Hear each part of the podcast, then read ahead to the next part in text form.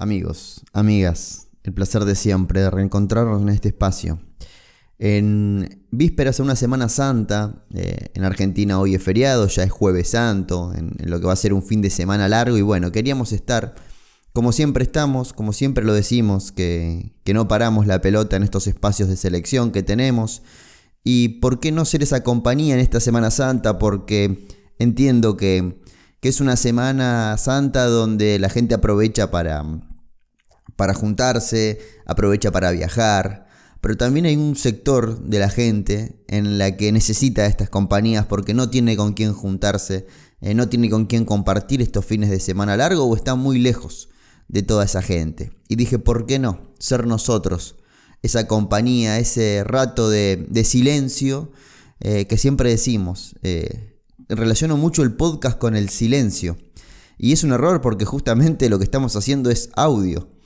Pero es eso, es buscar un espacio silencioso para escuchar el podcast y no necesariamente tiene que haber silencio alrededor. Es más un silencio interno el que, el que propone este tipo de formatos porque tu silencio puede ser eh, tu camino al trabajo, tu silencio puede ser salir a correr, estar en el gimnasio, tu silencio puede ser estar en el trabajo porque te toca trabajar en el fin de semana largo. Eh, y bueno, queríamos estar. ¿Por qué? Porque lo hicimos siempre porque seguimos abriendo nuevos canales de comunicación para estar más conectados y tratar de ser ese vehículo de selección argentina con toda aquella gente que vive de la misma manera la selección argentina, que lo adopta como un club, que lo adopta como eh, un fanatismo a la selección argentina. Están los hinchas, que los entiendo y los respeto, que son los que aparecen en momentos de selección, mundiales, Copas Américas, fecha FIFA, eh, reconocimientos. Y después estamos los otros, los que no hacemos demasiado ruido, los que quizás estuvimos muy callados en aquella época donde se le pegaba a Messi por el rendimiento en la selección eh, y seguíamos queriendo a Messi y, y no hacíamos sentir nuestra voz más allá de nuestro país. Nosotros somos esos, los que seguimos siendo parte de la selección argentina y seguimos hinchando por la selección argentina aunque falten alrededor de 70 días para que vuelva a jugar nuestra selección. Que no hay confirmaciones al respecto porque vamos a hablar de información, vamos a hablar de, lo que hay, que, que es tratar de forzar tres amistosos en la fecha de junio. Pero bueno, ya va a ser decisión de Scaloni. Vamos a hablar también de lo que hay del Mundial Sub-20. Sinceramente, esperaba que para esta fecha tengamos el sorteo realizado del Mundial Sub-20. Hoy estoy grabando esto y todavía no hay ni sede confirmada. Obviamente que las chances de que sea Argentina son altísimas, porque las dijo el propio Infantino. Pero no tenemos otra confirmación al respecto que esa conferencia de prensa que hizo Infantino en, en Paraguay. Y bueno, acá estamos. Como lo hicimos siempre, repito lo que digo en el podcast pasado. Estoy muy contento porque apareció uno de, los chicos del podcast, apareció en el último stream de Twitch. Estamos streameando en Bruno González Argentina con el mismo tono, con la misma intensidad, con la misma perseverancia sobre todo y con el mismo respeto que lo hicimos en todas las vías, en YouTube, en el podcast, en Twitter, en Instagram, en TikTok. Lo estamos haciendo ahora también en Twitch buscando y conociendo y, haciendo esta prueba-error de, esta plataforma que le gusta tanto a una gran parte de la comunidad y que nosotros por ahí le hacíamos esquivos. Estamos probando. De cara a lo que va a ser la próxima Copa América puede ser nuestro lugar para streamear y dejar YouTube solamente para los videos, donde seguimos subiendo videos obviamente. Queremos dedicarle la mayor cantidad de tiempo posible a este espacio de selección que no es solamente eh, un canal de YouTube, que obviamente es donde más gente hay, pero eh, realmente hemos ramificado todo eh, y es gracias al aporte de ustedes. Muchos de ustedes hacen posible esto. Con la membresía de YouTube, con la suscripción de Twitch, ahora que estamos en Twitch tenemos habilitadas las suscripciones también, con algún aporte de mercado pago, con alguna, algún aporte de PayPal. Eh, compartiendo este contenido para que más gente se entere. Son todas las vías que tenemos eh, para que esto vaya creciendo. Y, perdonen que, lo haga reiterativo, pero siempre digo lo mismo y que compartas este contenido, que votes en Spotify las 5 estrellas para que el algoritmo entienda que es un contenido de, valor y que puede gustarle a más gente de tu estilo. Eh, eso ayuda y mucho de cara al futuro. Nos estamos organizando eh, con, esta nueva plataforma, les contaba, de, Twitch, y estamos haciendo algunas modificaciones también en, nuestro, en nuestra sala, en nuestra pieza donde hacemos todo esto. Y, bueno, la verdad que, muy, pero muy contento. Momento de hablar de selección.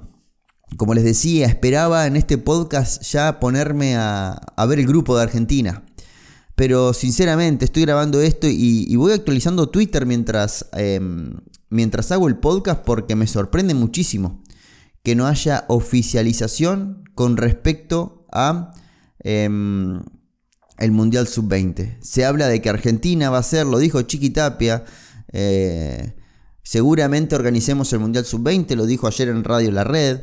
Eh, cuando mm, estamos grabando esto, esperamos que eh, haya alguna oficialización durante el fin de semana.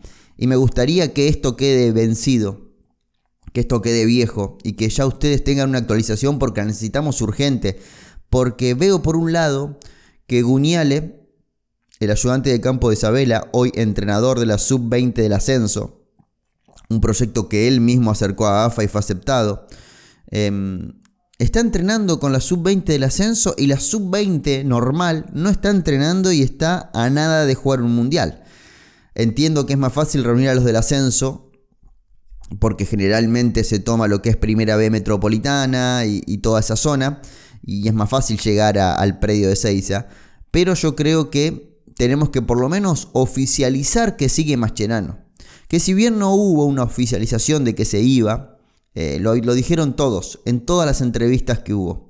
Así que mm, Creo que AFA acá tiene que empezar a moverse rápido, tiene que ser esta semana, la semana de que AFA confirme a Mascherano, empiece a hacer concentraciones, por más que no sean entrenamientos, juntarse con los chicos de River, de Boca, de Vélez, hacer viajar a los de, a los de Rosario, eh, algún día que vengan los de Córdoba, y empezar a reunir lo que puede llegar a ser la selección que juegue el Mundial. Se sabe que va a ser Mascherano, eso es una oficialización. Eh, extraoficial, a ver cómo decirlo. Que lo diga Omar Souto, que es una persona de AFA, eh, ya toma carácter de oficialización, aunque no haya un tweet desde la cuenta de arroba argentina. Pero mm, así estamos. Eh, me digo como que nos va a agarrar el Mundial Sub-20 no solo en materia de organización, sino en diferentes cuestiones. Nos va a agarrar eh, medio apurados, porque mm, hay que formar un equipo hay que empezar a pedir permiso al Manchester, a la Juventus, al Lazio, al Inter, al Monza de Italia, al Villarreal. Hay que empezar a pedir esos permisos para que dejen viajar a los chicos al Mundial Sub-20 que va a ser el próximo 20 de mayo y se va a estirar hasta el 11 de junio. Falta muy poquito para eso. Brasil, por ejemplo, tuvo una serie de amistosos en la fecha FIFA. Claro, ellos ya sabían la fecha FIFA que iban a jugar el Mundial. Nosotros, en la fecha FIFA, no sabíamos que íbamos a jugar el Mundial.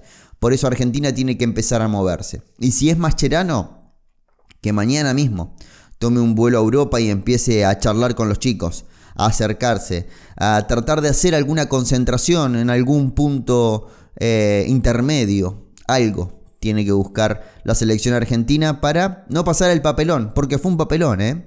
Eh, siempre hablamos con respeto, pero acá Argentina jugó mal. En el Sudamericano Sub-20 Argentina jugó mal de verdad. Y por eso era una de las cosas que yo proponía eh, a Pablo Aymar como entrenador de la selección argentina Sub-20 porque veía que tenía cosas que Mascherano no. Y una era jugar bien y otra era el acercamiento eh, didáctico al jugador. Tenía, tiene eso de, de paternidad Pablo Aymar, que por ahí no tiene Mascherano, que por ahí Mascherano es un entrenador de clubes, de mayores, eh, o lo será. Pero Mascherano tiene que empezar a moverse ya. ¿Por qué? Porque tiene que hacer que su equipo juegue mejor, porque lo hizo muy mal durante el sudamericano, y porque su currículum no admite otra mancha, otro fracaso. Haber entrado o estar entrando, eh, ya no sé ni cómo, ni en qué tiempo verbal ponerlo, pero estar entrando al Mundial Sub-20 por la ventana puede ser un arma de doble filo, justamente para Mascherano. Porque puede, por un lado, ser eh, la chance de, de plantar una selección argentina nuevamente en el máximo escenario de las selecciones juveniles, o por el otro, tener un segundo renglón negro en su carrera como entrenador. Porque lo del sub-20 sudamericano fue malo, muy malo, y lo del mundial tiene que ser por lo menos aceptable. Argentina, si le ceden los jugadores, Macherano no tiene excusa. Y si él em, pierde, imaginemos que Argentina se queda fuera del Mundial Sub-20 en fase de grupos. Mascherano le va a costar muchísimo rehacerse de eso. En cambio, si eso le sucedía a otro entrenador, pongo a Aymar, por poner a alguien del cuerpo técnico de la selección argentina, si sigue en fase de grupos, Aymar iba a ser, seguir siendo parte de las selecciones juveniles e iba a seguir siendo eh, parte del cuerpo técnico de Scaloni. Por eso creo que eh, es doble riesgo con Javier Mascherano. Pero bueno, como lo dije en el último video de YouTube, eh, que invito, los invito a que vayan a verlo, en el que justamente opino de, la vuelta de Mascherano, em, una vez que se decidió esto, ya tenemos que empezar a bancar. Hay que empezar a bancar a Mascherano. Tenemos que apoyar a esta selección. Son chicos jóvenes que están transitando eh, un camino único porque vos a la selección mayor podés ir, podés volver a ir, eh, podés irte, podés volver a llegar. Eh, digamos, son 15 años en los que te puede ir mejor y apareces en una lista, en los que te puede ir mal y desapareces. El sub-20 no. No hay tiempo físico para eso. El Mundial sub-20, salvo que seas un mega crack desde muy chiquito, lo jugás una vez en la vida. Son pocos los Kun Agüero que tiene esa chance, los Tiago Almada. Son muy pocos, muy pero muy pocos. Em, incluso Messi no tuvo la chance por una cuestión de, que ya estaba transitando otros momentos de su vida, básicamente. Eh, pero realmente em, hay que aprovechar este rato sub-20 porque después de la sub-20, incluso en el último directo de, de Twitch, veíamos el Mundial 2001, el último que se jugó en Argentina y que veíamos caras muy reconocidas, como la de Saviola, la de Alessandro, la de Maxi Rodríguez, Poncio, Coloto, Cheto, em, y veíamos caras que sabemos que no llegaron a primera prácticamente, o que tuvieron una carrera muy pero muy modesta, casi que en el ascenso del fútbol argentino. Por eso hay que dar la posibilidad a estos chicos. Y escuchábamos en stream también la entrevista de, de Matías Soule, en la que el propio Matías Soule dice, tenemos un grupo de WhatsApp con los que fuimos convocados en enero del 2021, em, mm, perdón, enero de 2022, a la selección argentina mayor, donde estuvo Garnacho, eh, Nico Paz, Tiago Geralnik, eh, Luquita Romero, Los Carboni, él, en el que decíamos, che, bueno, ¿vieron esto? Que se, puede jugar el Mundial en la Argentina. Y, el deseo de ellos de, querer jugarlo, y, ahí habla eh, de un gran trabajo por parte del cuerpo técnico de la selección argentina, del departamento de selecciones juveniles, de la gente, del hincha, del que le manda un mensaje directo a Garnacho eh, mandándole ánimos por la lesión, de todos. Y una gran predisposición por parte del jugador. Porque hoy estamos hablando de que Garnacho no necesita el Mundial Sub-20. Hoy hablamos que Soble no necesita el Mundial Sub-20. Pero ellos quieren jugarlo. ¿Por qué digo que no lo necesitan? Porque ya están jugando cosas más grosas que el Mundial Sub-20. Ya están jugando Champions, están jugando Premier, están jugando Serie A italiana. Están jugando em, competencias que superan el Mundial Sub-20 por una cuestión lógica, de categoría. Hay, hubo otras épocas de selección, incluso hay otros chicos dentro de la selección argentina Sub-20 que necesita el Mundial agarro la, lista más o menos de lo que puede ser eh, la convocatoria de Mascherano y Brian Aguilar de Lanús necesita el Mundial Sub-20 porque no tiene reconocimiento internacional. Aude necesita el Mundial Sub-20. Eh, hay quizás no tanto, pero sí, porque demuestra mucho más en el Mundial Sub-20. El Mundial Sub-20 vendió jugadores al exterior. Eh, Gaich se va por un Mundial Sub-20 por un sudamericano sub-20, por un panamericano, por un preolímpico, por unos Juegos Olímpicos. Por eso se va Gaich al, exterior. Porque lo termina, vendiendo la selección. Y eso es lo que para mí tienen que entender los clubes.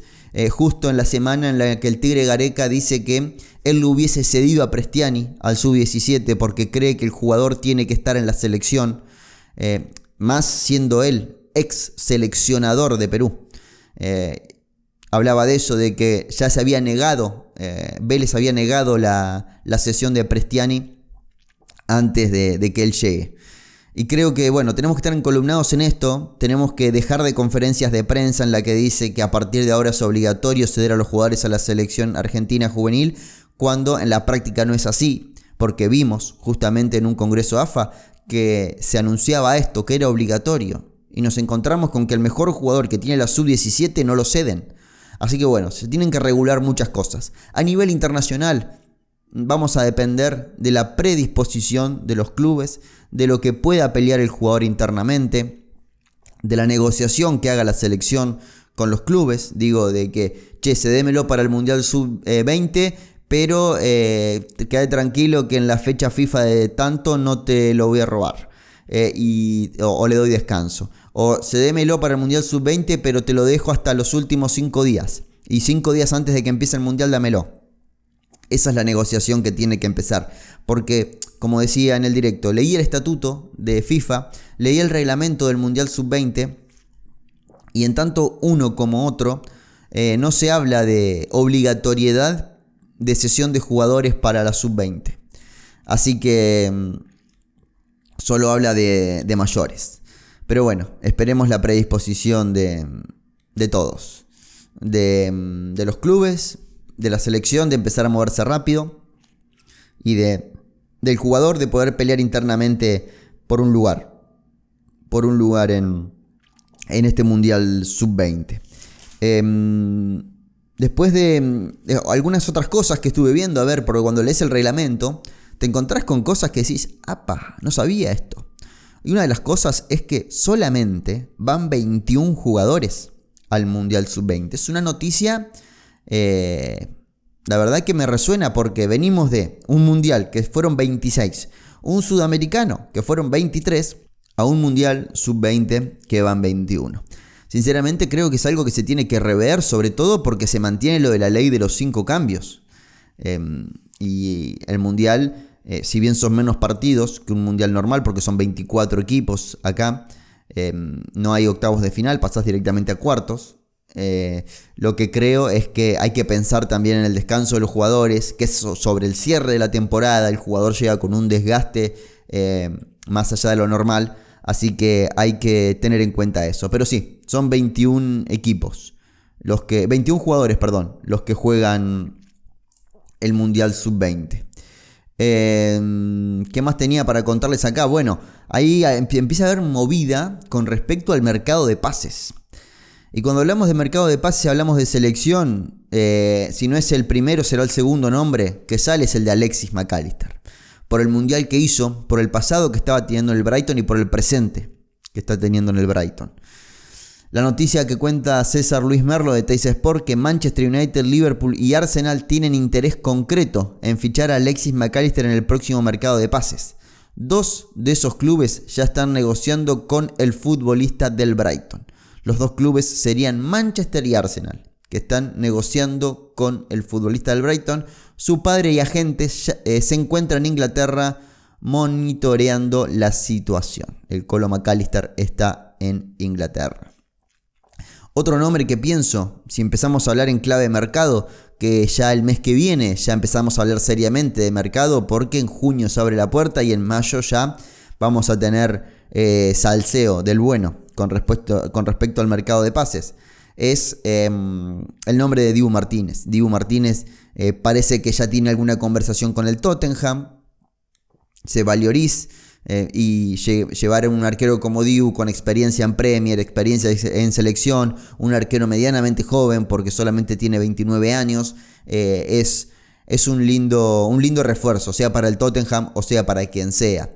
Después seguimos viendo lo que es la selección argentina y no creo que haya demasiado movimiento. Dybala, que bueno, si bien no sabemos si Dybala se va a ir de la Roma, él propone mm, quedarse si sigue Mourinho, eh, porque su llegada se debe pura y exclusivamente a Mourinho. Y después em, la Roma para que él se quede tiene que mejorarle el sueldo, tiene que llegar a 6 millones anuales, en los que si no llega a ese monto, tiene una cláusula, se activa una cláusula. Esa cláusula es de 12 millones de euros para cualquier equipo del mundo que no sea italiano y de 20 millones para un equipo italiano. Así que eh, sonó para el Real Madrid esta semana, eh, van a ser meses intensos con respecto al mercado de pases. Y después, obviamente, el nombre de Lionel Messi, que en el minuto 10 del clásico, eh, por Copa del Rey, en el que el Real Madrid en el Spotify Camp ganó por 4 a 0 y accedió a la final de la Copa del Rey. En el minuto 10 el Camp Nou, los 99.000 em, espectadores corearon el nombre de Lionel Messi en el minuto 10 pidiendo por su retorno. Algo que parece charlado, algo que parece avanzado, algo que yo creo que esto nace justamente por lo que dijo el Kun Agüero de que a Messi le movió un poquito la fibra ver que en las finales de la Kings League, que es una liga de streamers, estaba el Spotify Camp Nou lleno y pidieron por Messi, necesitaba un poquito esto. Y parece que ya hay negociaciones, abrió una reunión presencial en esta semana entre el padre de Messi y la gente del club, no sé si directamente con la porta, pero sí con algún vicepresidente, para empezar a acercar las partes. Em, la idea es que em, eh, Messi retorne al Barcelona, eh, o por lo menos ya el divorcio con el Paris Saint Germain parece un hecho.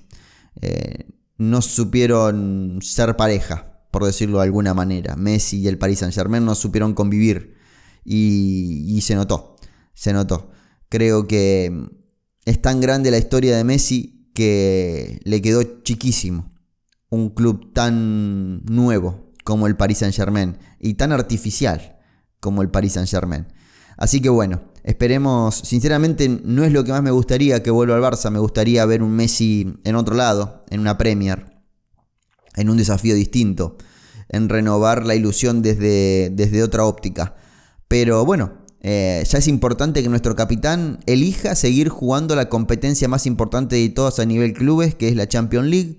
Por eso quiere seguir eh, en este ruedo porque le ofrecieron 400 millones de euros de manera oficial a él por año esta semana y los rechazó. Sabe Messi que en Arabia puede jugar cuando se le cante. Desde Arabia vino, vino esa oferta. Así que bueno, son los tres nombres que por ahí, eh, cuatro nombres que por ahí pueden tener eh, o van a tener movimiento durante este mercado de pases. Dybala, Messi, Dibu Martínez y Alexis McAllister. Después no creo que haya demasiada. Puede haber alguna sorpresa eh, con respecto, qué sé yo, al nivel de, de Pérez que aparezca alguna oferta. Puede ser una opción. Eh, pienso en el Tucu Palacios, que está andando muy bien. Puede ser otra opción.